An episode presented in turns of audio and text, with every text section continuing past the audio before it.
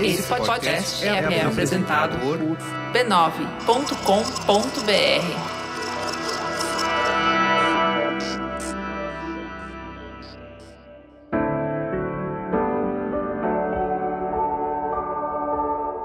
pandemia foi especialmente cruel com as mulheres. No ambiente do emprego, elas foram as mais demitidas. Essas mulheres foram empurradas para o ambiente empreendedor, não tem essa motivação de eu vou empreender no meio da pandemia. Então, o empreendedorismo não é aquela coisa, ai que legal, vou empreender. Elas acordam sem emprego e elas vão investir em empreender porque fica sendo um caminho, uma forma de gerar renda.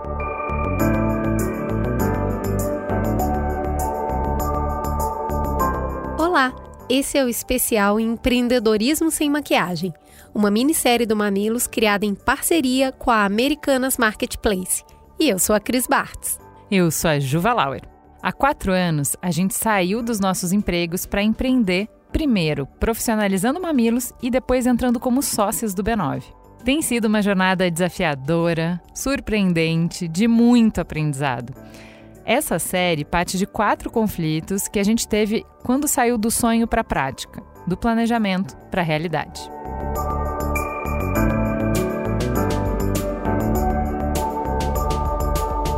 Para iluminar o caminho, convidamos a Ana Fontes, fundadora da Rede Mulher Empreendedora, a RME. A rede já acompanhou milhões de empreendedoras em seus 12 anos de vida.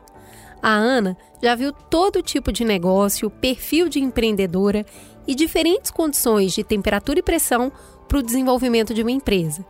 A gente se juntou para realizar um papo de peito aberto sobre negócios, sem fórmulas, sem idealizações, mas com muito acolhimento. Agora a gente convida você para essa expedição. Vamos partir das dores, aprendizados e desafios meus, da Cris e de outras quatro empreendedoras.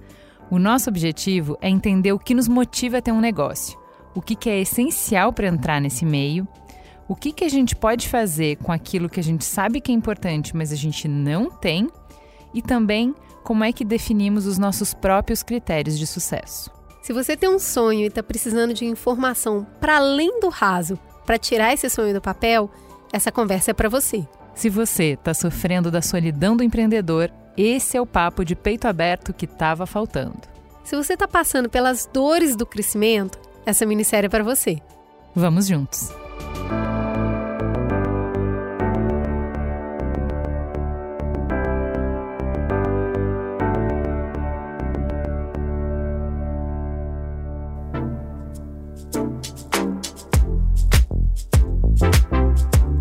Eu nasci e cresci vendo as mulheres da minha família se virarem para pôr dinheiro em casa.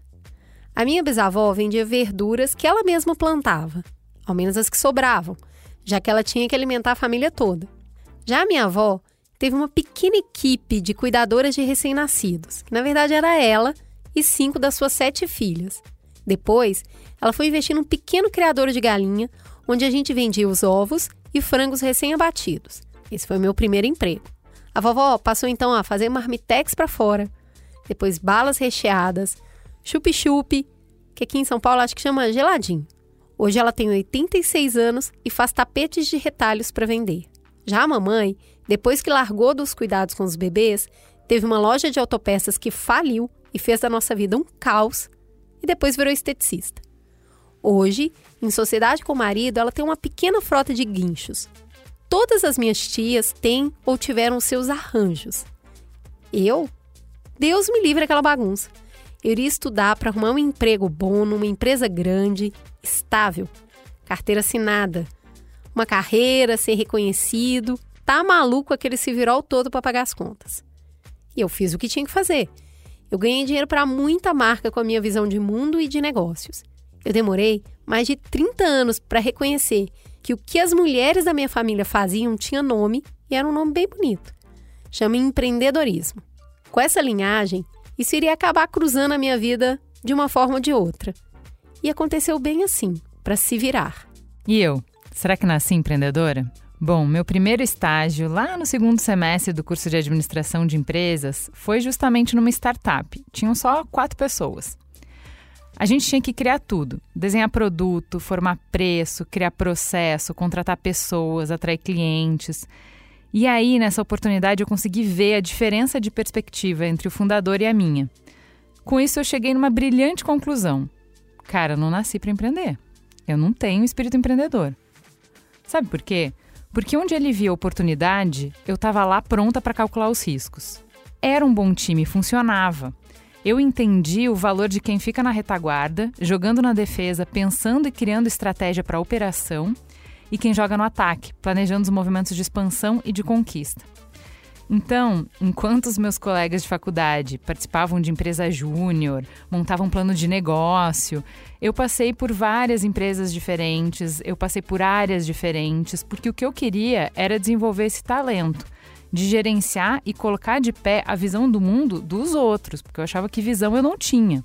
E aí, quanto mais responsabilidades eu assumi, morar sozinha, casar, ter filhos, mais eu ia me percebendo avessa a riscos, mais presa na pretensa estabilidade de um salário no fim do mês.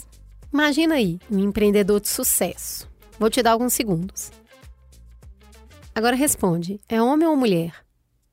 Provavelmente a imagem mental que você formou foi parecida com a minha quando eu me fiz essa pergunta a primeira vez.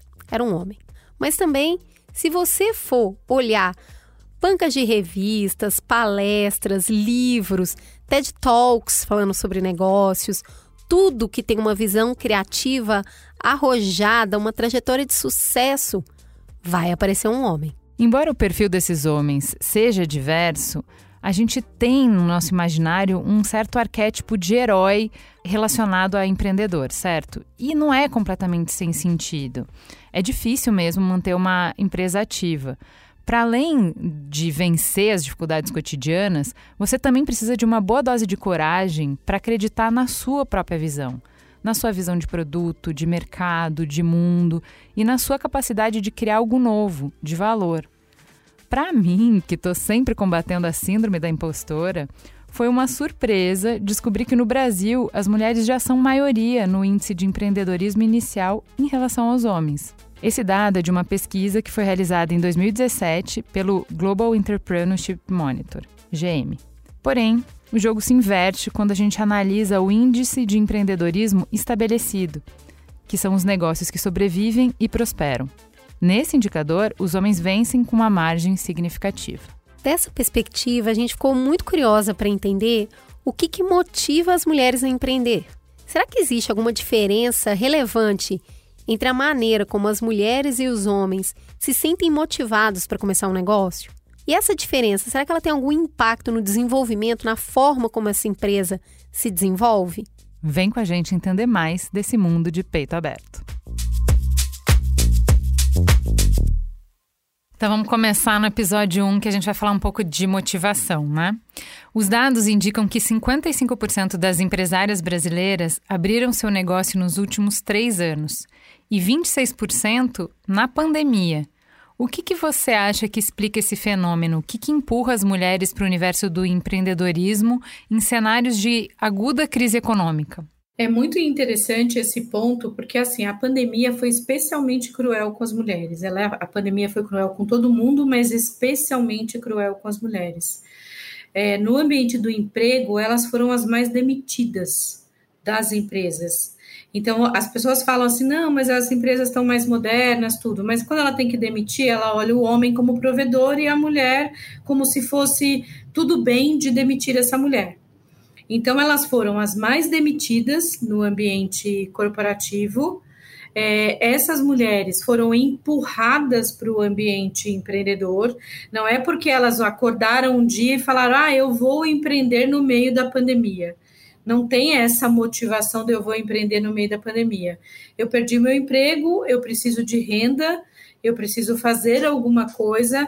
O nível de emprego nós temos hoje, só nos números formais, 14 milhões de pessoas desempregadas, a maior parte jovens e mulheres. Esse é o maior volume de pessoas desempregadas.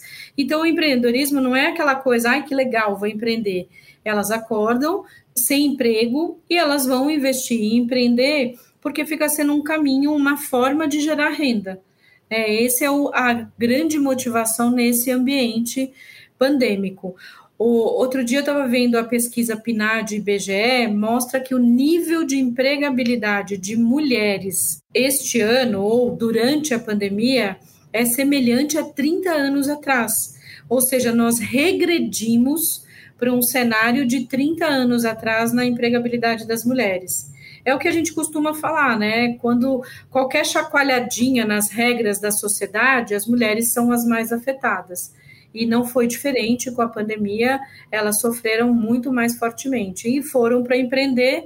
Aquelas que trabalhavam no ambiente corporativo foram empreender para manter a renda, e aquelas que especialmente em vulnerabilidade social, elas foram manter, botar dinheiro dentro de casa para botar comida dentro de casa. Então, esse é o efeito. Não tem nada de glamouroso, nada de bacana. Vem empreender pela necessidade mesmo, não por oportunidade e não por buscar um caminho. Na verdade, é o único caminho possível. E qual é a diferença do ponto de vista de estrutura de negócio e de desenvolvimento do negócio nessas diferentes formas de empreendedorismo, né? Do empreendedorismo por oportunidade e do empreendedorismo por necessidade? É, o bacana do empreendedorismo por oportunidade é você ver um grupo de pessoas, quanto maior esse grupo, melhor, com problemas com alguma questão, ou com um produto ou um serviço, e você cria uma solução para ajudar aquelas pessoas. Ou seja, o seu, seu empreendedorismo, o seu negócio vai resolver problemas das pessoas. Isso é um empreendedorismo por oportunidade. Você foi ali, enxergou que ninguém está oferecendo uma solução que você enxerga ser possível e você vai lá e cria um negócio para atender a necessidade daquelas pessoas. Isso é por oportunidade. As mulheres não, elas são empurradas para o empreendedorismo. Porque o que eu mais ouço aqui na rede é, são mulheres falando assim: puxa, eu queria continuar trabalhando no ambiente corporativo, eu queria ficar naquela empresa, eu gostava do meu trabalho, só que eu não me sentia acolhida, eu fui demitida após licença maternidade, ou durante a licença maternidade, ou eu fui recebida após licença maternidade e simplesmente me trataram como um nada. Então, ela acaba saindo para ir buscar o empreendedorismo nesse caminho. Mas isso não é alguma coisa que ela para e avalia e fala, ah, eu vou criar tal coisa porque isso as pessoas estão querendo. Ela usa o que é muito comum, tá, gente? Ela usa o que ela tem à mão, os conhecimentos que ela tem para poder começar esse negócio e não necessariamente enxergando uma oportunidade. A maioria das mulheres empreendem no que a gente chama de áreas de conforto. É, o que, que são essas áreas de conforto? São as áreas de moda, beleza, alimentação fora de casa, serviços, estética. E não é que é ruim. Na verdade, elas empreendem naquilo que elas dominam e está tudo bem. O lance e a mudança ou a pegadinha aí é que elas podem empreender em área de conforto, mas tem que achar alguma coisa que seja uma oportunidade de mercado. Porque senão, o que, que acontece? O que eu mais vejo aqui, a gente tem 1 milhão e 100 mil mulheres na rede que eu mais vejo aqui são as mulheres falando assim: puxa, mas eu criei aquele e-commerce de pijama mamãe e filhinha, né? Mamãe e filhinhos, que é super bacana e ela tá vivendo um momento de mãe que é super legal. Só que ninguém mais quer comprar, ou tem tantos vendendo o, o tal do pijama mamãe e filhinha que aquilo não é mais uma oportunidade de negócio. Então, esse é o ponto, sabe? Tentar encontrar o que, que faz sentido né, de negócio, é, não necessariamente ela vai olhar para a oportunidade, ela vai olhar para o que ela tem de habilidades, o que ela pode fazer, o que ela tem à mão. Normalmente ela tem menos dinheiro, né, e ela está mais preocupada como é que ela faz para poder abrir esse negócio, ter esse negócio e ao mesmo tempo não perder a estrutura financeira dela. E nem estou falando de estrutura financeira de gente privilegiada, estou falando de estrutura financeira que a grande maioria não tem. Eu sou formada na área de TI, trabalhei 22 anos na gestão de projetos, então, eram desenvolvia sistemas e aplicativos para empresas que queriam vender, né, normalmente, a maior parte delas. E aí, fui levando em paralelo essas vendas de catálogo. Quando foi em 2016, teve uma crise, assim, eu era a terceira dentro da Porto Seguro, teve muitas demissões. Então, eles optaram por demitir os terceiros do que os funcionários deles, né? Então eu já era apaixonada por maquiagem, fiz curso de maquiadora também por conta disso. E aí, quando a Porto resolveu não renovar o meu contrato, eu falei assim: ah, quer saber? Eu vou trabalhar para mim, não, não quero mais. Então, até então era só um hobby. É, eu formalizei a empresa, abri uma empresa MEI,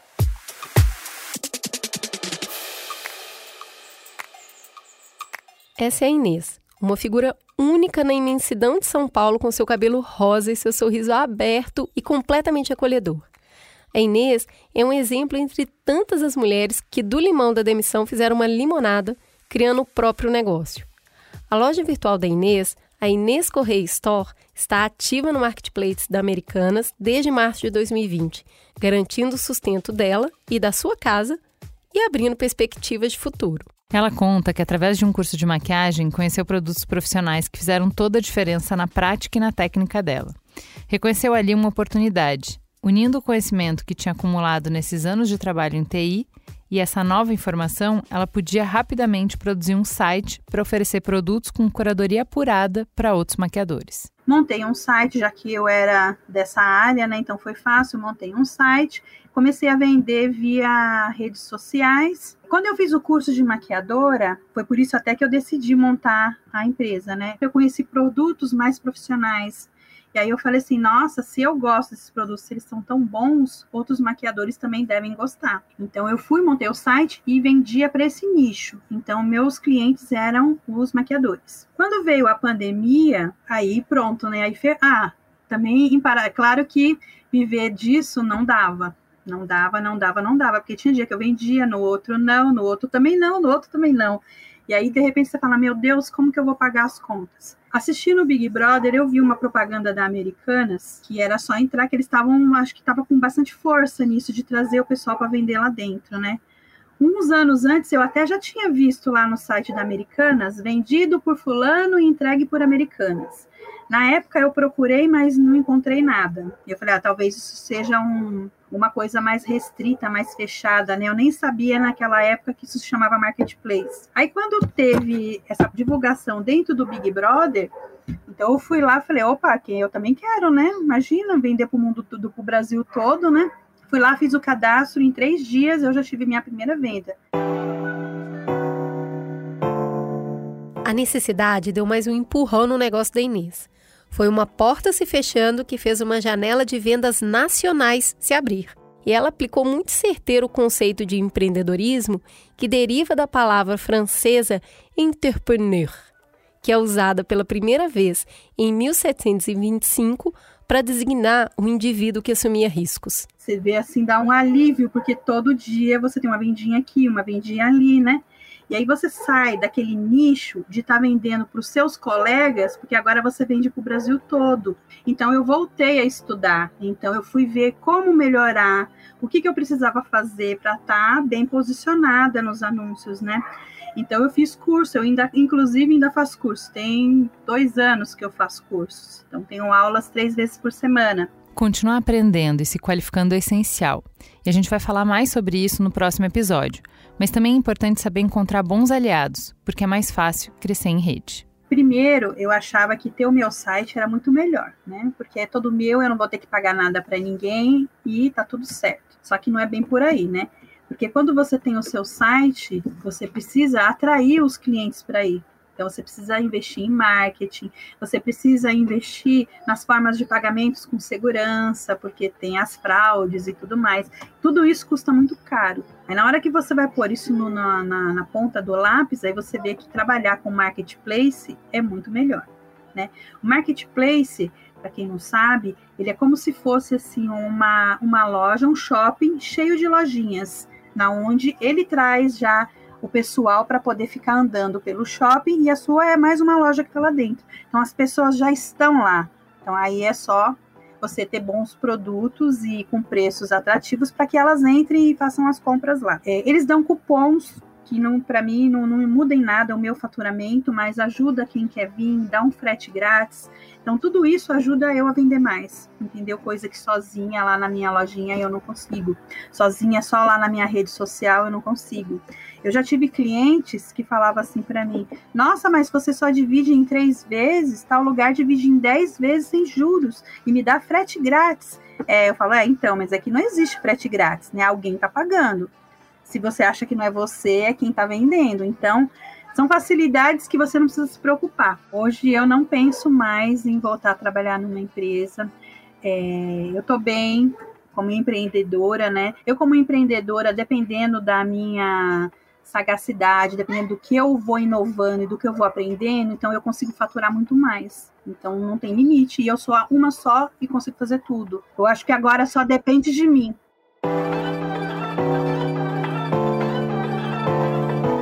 Ousadia da Inês e o seu olhar atento tornou um momento de lazer e insight para o seu negócio.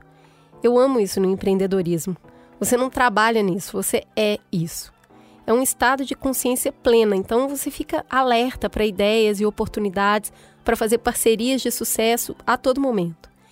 E que bem que faz para autoconfiança uma tacada de sucesso, né? A Inês está voando alto.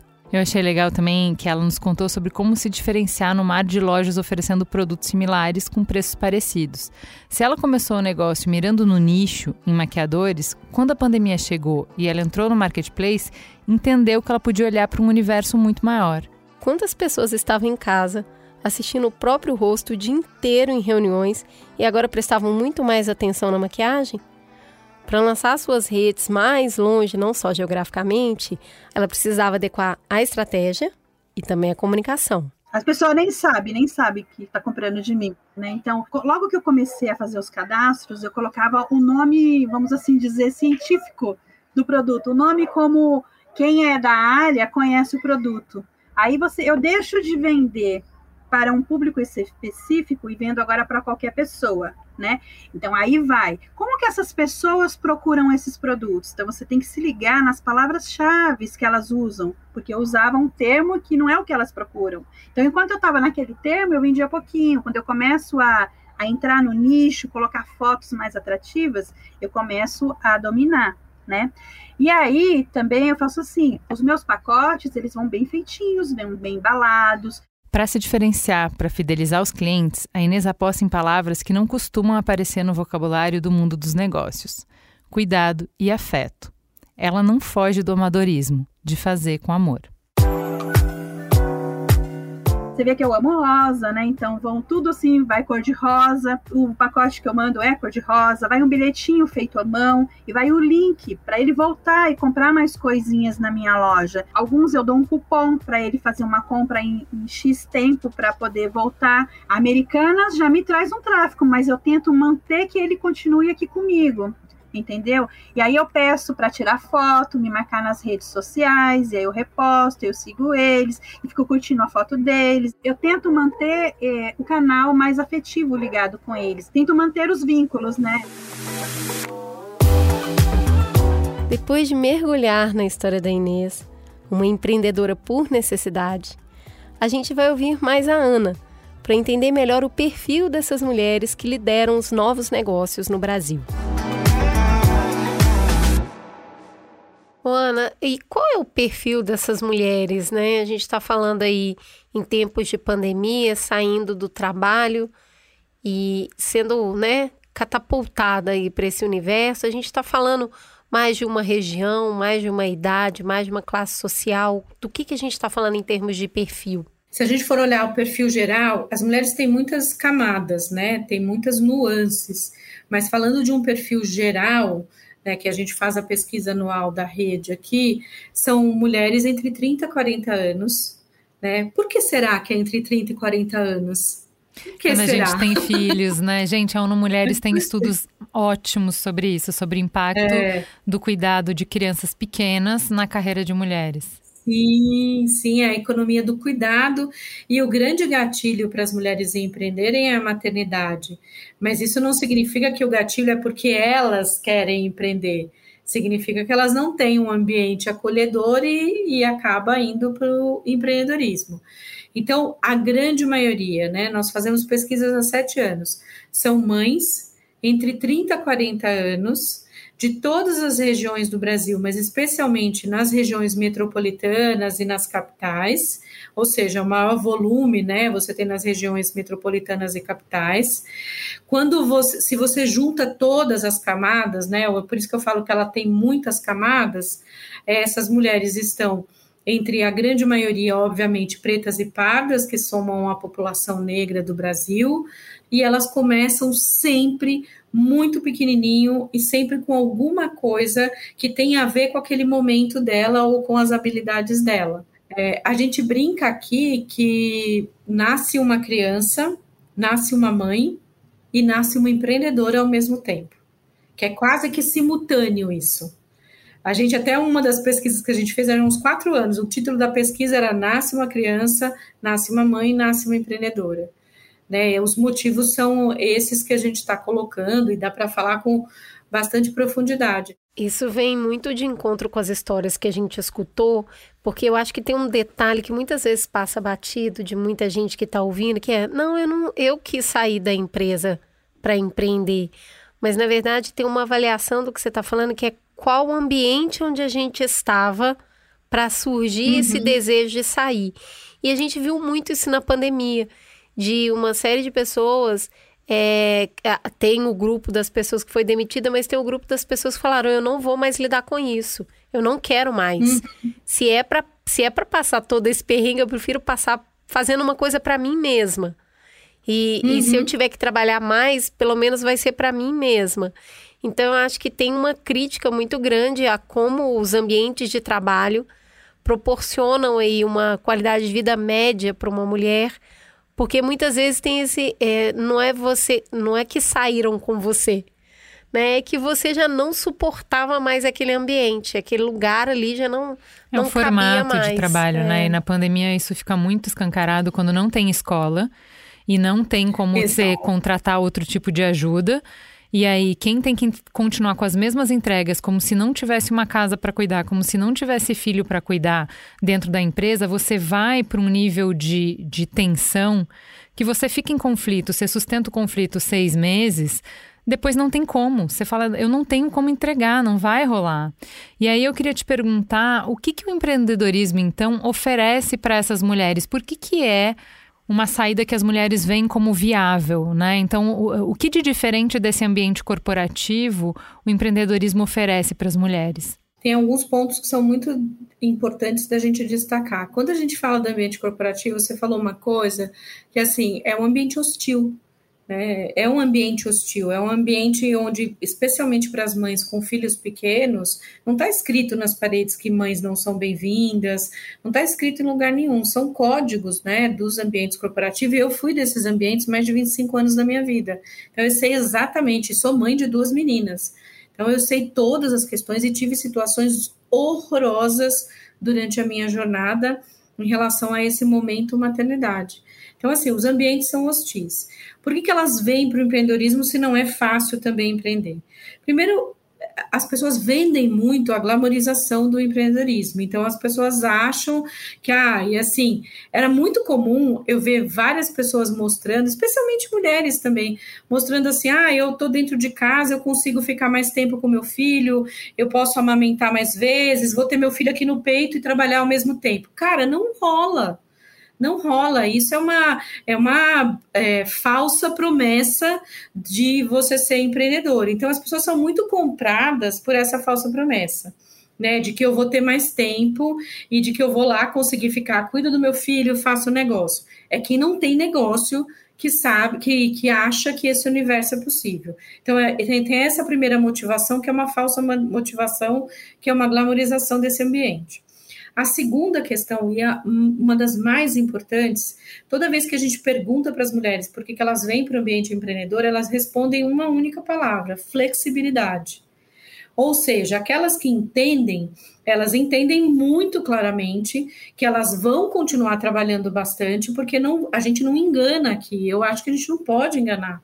Assim, elas vão trabalhar bastante, empreender é uma relação da peste né? Mas que elas vão ter flexibilidade. Esse é o ponto. Na empresa, você tem o tal do horário de entrada, de saída, você tem as regras, os códigos, as milhares de reuniões daqui, dali, dacular, e você não consegue acomodar nesse ambiente em que a maioria do cuidado é feita por mulheres. 80% do cuidado, do trabalho não remunerado do planeta é feito por mulheres.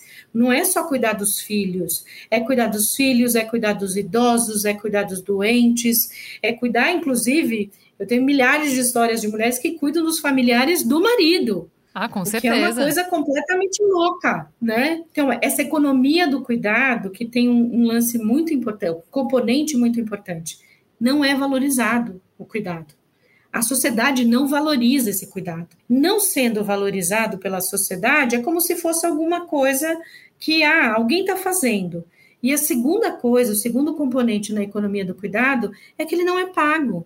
E a nossa sociedade valoriza o que tem dinheiro. Uhum.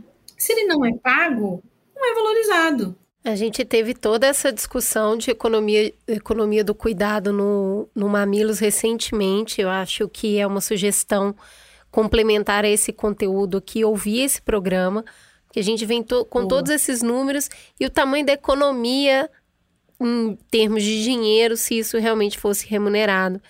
Mas agora, quando a gente coloca essas mulheres na, nessa berlinda, né, nessa escolha difícil aí, e elas vão para esse mundo do empreendedorismo, tem toda essa parte que é acreditar que ela vai conseguir ter mais tempo, sendo que na verdade ela vai ter mais tarefas, né? Tarefas diferentes. Se na empresa você Sim. ficava focada em uma determinada área, quando você vai para o empreendedorismo, aí você vê um, um, volume enorme de trabalho de áreas que antes você não atuava.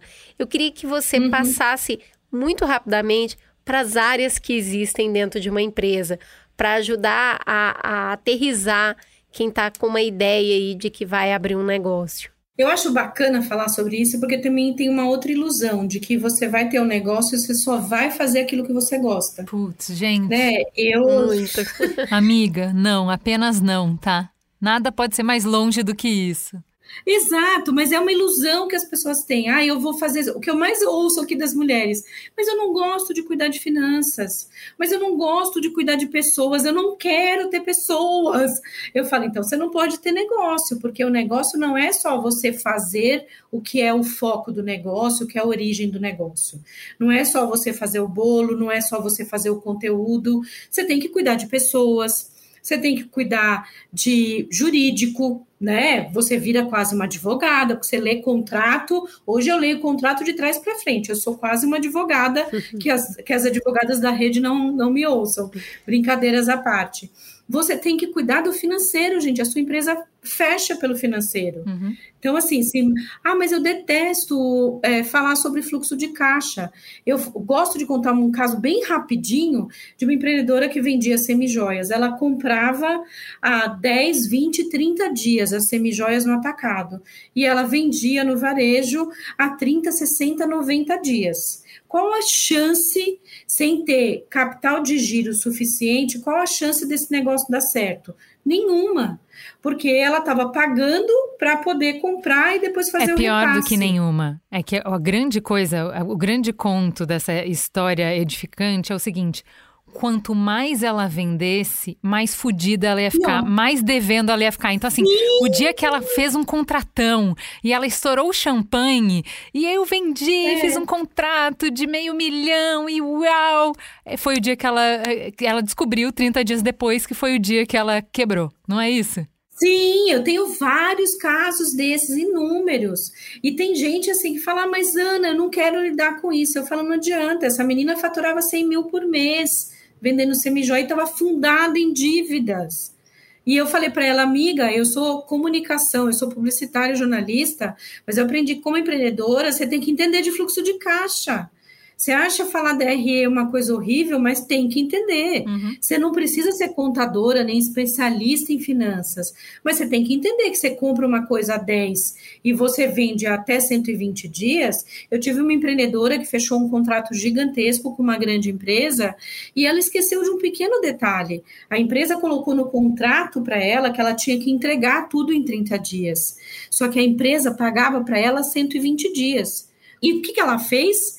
Ela fez empréstimo para comprar matéria-prima, para contratar os funcionários.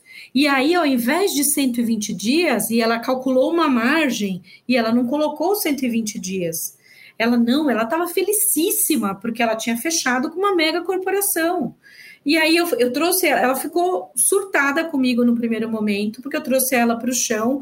Eu falei: você tem que voltar para essa empresa e renegociar, mas está assinado o contrato, Ana. Eu falei: não interessa, você vai quebrar. Uhum. Você vai quebrar. Então é esse tipo de coisa. Não, não e pior, e pior, aí a empresa não paga em 120 dias porque deu um erro de cadastro, Sim. porque o funcionário Sim. tirou férias, porque você é só uma Sim. notinha, o que é a sua vida lá. O que é o, a, o pagamento é de todo você mundo. É mais um. Exato, você é mais um de uma, um monte. Então cansei de ver, cansei de ver fornecedor Nossa, que está desesperado porque atrasou uma nota. E aí, assim, é isso, você não calculou isso, né? Não tem esse desencaixe. Não calculou esse desencaixe. Tem uma questão interessante para amarrar essa história de motivação, que é a partir do momento que a, a mulher decide abrir o negócio dela, o desejo que ela tem de fazer diferente. Uhum. Né? Que parte dessa motivação de agora que eu vou ter o meu negócio, eu vou fazer diferente. Então eu queria que você falasse um pouquinho disso, que na verdade, mesmo quando você vai fazer isso a contragosto, não é mais uma opção, é uma necessidade. Esse poder que a gente tem de olhar e tentar fazer essa empresa ser uma coisa melhor no mundo. Você ouve muito desse tipo de história? Não só ouço, como a gente comprova nas nossas pesquisas. A gente faz pesquisa com homens e mulheres todos, todos os anos. A gente compara uma amostra menor de homens com a amostra de mulheres maior. E quando a gente pergunta as motivações para empreender, a das mulheres são flexibilidade, fazer alguma coisa que esteja ligada ao meu propósito, fazer alguma coisa que possa ajudar as outras pessoas, mudar o mundo. É tudo ligado a questões muito emocionais e questões do tipo eu vou fazer as coisas de forma diferente. Quando você pergunta para os homens a mesma pergunta, todas as respostas estão relacionadas a dinheiro. Todas relacionadas a dinheiro. Ah, eu quero fazer um negócio que eu ganhe mais dinheiro, eu quero fazer um negócio que eu consiga dominar o país com, com aquilo que eu estou criando. É sempre relacionado a dinheiro. E para as mulheres é sempre relacionado a propósito. Não está errado o que as mulheres estão fazendo. O que a gente fala aqui para elas é que ela precisa trazer também a questão do dinheiro para o centro porque senão, assim, você fica com uma coisa muito bacana, ligada ao seu propósito, mas a conta não fecha, e aí a frustração vem. A conta da frustração vem muito rápido, porque no começo é tudo bacana. No começo você fala, puxa, eu estou fazendo isso, tá legal. Aí você passa um ano, você passa dois anos. No Brasil, os negócios levam, em média, de três a cinco anos para darem certo. De três a cinco anos. Essa é a média, estatística, não sou eu que estou falando, uhum. são as pesquisas que mostram. Então, assim, o quanto você está disposta a ficar de três a cinco anos ganhando pouco dinheiro, é, ou muitas vezes botando dinheiro no seu negócio, tendo que cuidar de várias coisas ao mesmo tempo, fazendo esses papéis que a gente falou. No começo da rede, a rede tem 12 anos. Até os primeiros seis anos, ela não era financeiramente viável. Eu trabalhava simultaneamente vendendo consultoria de marketing digital, de que é a minha formação. Eu sou publicitária e jornalista. Eu vendia os meus serviços para bancar, porque eu estava naqueles três a cinco anos lá que as coisas não fechavam. Só que isso as pessoas não contam, porque as pessoas acham que contar isso é desmotivador. Não é é importante para te preparar, para você entrar num jogo sabendo o que é esse jogo. Não é para desmotivar. Eu falo isso o tempo inteiro para as empreendedoras da rede. Empreender é legal, você só precisa estar tá preparado para isso. Não é simplesmente eu faço o que eu gosto, abro aqui, faço o bolo, faço o, o, o conteúdo, o que quer que seja, e acho que vai dar certo só com isso, né? É para qualificar a motivação, né? Para orientar, Sim. né? Eu acho que pelo contrário, para mim, pelo menos do meu perfil, isso me motiva, porque quando eu já sei os, os, obstáculos, eu não desanimo quando eles chegam, porque eu falo, não, eu já sabia, eu me preparei para isso, e tipo, é difícil, mas faz parte da jornada, isso não é um problema, isso não é uma coisa que vai me desanimar, porque eu já sabia, a jornada tem alguns percalços e a gente é, é, se prepara emocionalmente, não necessariamente é, para desviar, porque são coisas que você não vai conseguir desviar mas emocionalmente você já tá com a bagagem cheia, falando é assim mesmo, segura as pontas que vai melhorar. É, você, eu faço umas comparações que às vezes podem parecer meio bestas, mas é assim, para você entrar no ambiente corporativo, você entrar num trabalho, você não tem que se preparar. É, as pessoas têm uma imagem de que para empreender só basta ter vontade. E não é, você tem que se preparar, uhum. você tem que estudar, você tem que uhum. buscar informação. Não é como antigamente que eu abria uma lojinha, uma portinha e via se ia dar certo, se as pessoas passavam na calçada e entravam na minha loja se as coisas iam dar certo. O mundo que a gente vive hoje é um mundo diferente, as pessoas compram por motivações diferentes, as pessoas são motivadas por inúmeras coisas. Então, se o empreendedor, a empreendedora não busca capacitação, porque o que eu mais ouço, ah, mas eu vou começar e vou ver no que dá. Uhum. Claro, você pode começar e ver no que dá, mas se você não se preparar, a chance de você dar certo é muito pequena. Né? Já é difícil para quem se prepara. Para quem não se prepara, fica muito mais difícil. É, eu adoraria que alguém há 14 anos atrás tivesse falado para mim, ó, oh, Ana, guarda dinheiro, Fia, porque uhum, uhum. o bicho é pesado, especialmente nos primeiros anos. Eu fui executiva e eu saí com uma grana da empresa onde eu trabalhava, porque eu trabalhei lá 18 anos. Saí com um pacote executivo com uma grana. E eu calculei na minha doce ilusão, na minha planilha de Excel de jornalista, de humanas, que o meu dinheiro ia durar uns quatro anos. Uhum. Durou um ano e pouco. Mas eu adoraria que alguém falasse isso para mim lá atrás, falasse, ó, uhum. oh, Ana, guarda o que for possível de dinheiro. Eu sei que nem todo mundo, 80% das pessoas que empreendem não tem reserva. Uhum. Fazem na cara e na coragem, tá tudo bem.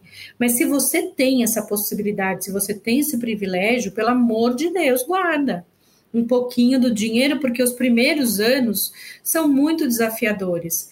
Então, é guardar dinheiro e se preparar, e não achar que é só se julgar, né? A Cris tem um, um ditado que é muito legal, que é assim: se me falarem que eu tenho duas horas para derrubar uma árvore, eu vou passar uma hora e meia amolando machado. Porque não adianta você sair desesperada, né? Sentar isso. e planejar. A gente fez muito isso quando a gente foi é, pedir as contas do emprego e, e empreender a gente fez uma matriz pensando o que, que a gente conseguia eh, vender, né? O que, que a gente tinha para oferecer para o mercado, qual era a dificuldade, quanto de investimento a gente tinha que botar para colocar cada produto de pé, qual era a chance uhum. de vender. Então, ah, esse produto aqui é relativamente barato para fazer, uh, é fácil de vender, e qual era o potencial de, de faturamento com cada uma das linhas. Para a gente poder escolher no que, que a gente ia. É, no que, que a gente ia investir, porque também não dá para fazer tudo ao mesmo tempo. Mas eu já tô queimando pauta, tô entrando na pauta dos próximos programas. Por enquanto, no episódio de hoje, que a gente queria se propôs a falar sobre motivação, a gente para por aqui.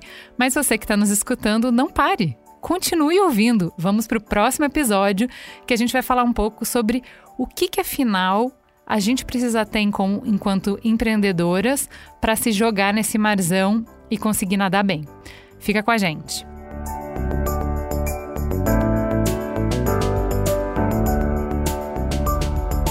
Dentre os muitos aprendizados dessa minissérie, a gente chama atenção para pelo menos um deles. Não importa qual a sua caminhada ou propósito na vida, você vai sempre precisar de alguma ajuda. Nenhuma das mulheres que participou dessa conversa, incluindo nós duas, nasceu conhecendo o caminho até o empreendedorismo. E muitas vezes, se a gente não pede ajuda, não é por falta de vontade, mas de oportunidade. Para as nossas convidadas, o impulso que as tornou empreendedoras profissionais foi a Americanas Marketplace, um robusto sistema de vendas online pensado para ser a casa do negócio desde quem está começando a empreender e de quem já está mais adiante. Um sistema que posiciona seus produtos nas maiores lojas digitais do Brasil, ajudando a profissionalizar seus sonhos. Se você entrou por necessidade, consegue abrir a loja e testar o que dá mais certo. E se vende algo para nicho, tem contato com o país todo apenas por um clique. Na nossa conversa, Ana Fontes disse que a grande dificuldade para quem empreende é planejamento, capacitação e contato com a tecnologia. E nesses itens, a Americana Marketplace não te deixa na mão.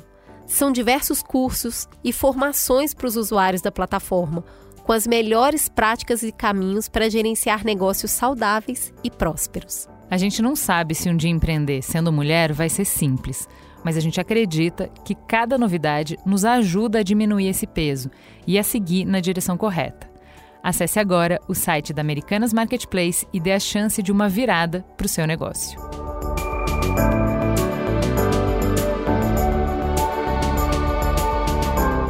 Empreendedorismo sem maquiagem é uma parceria do Mamilos com a Americana Marketplace.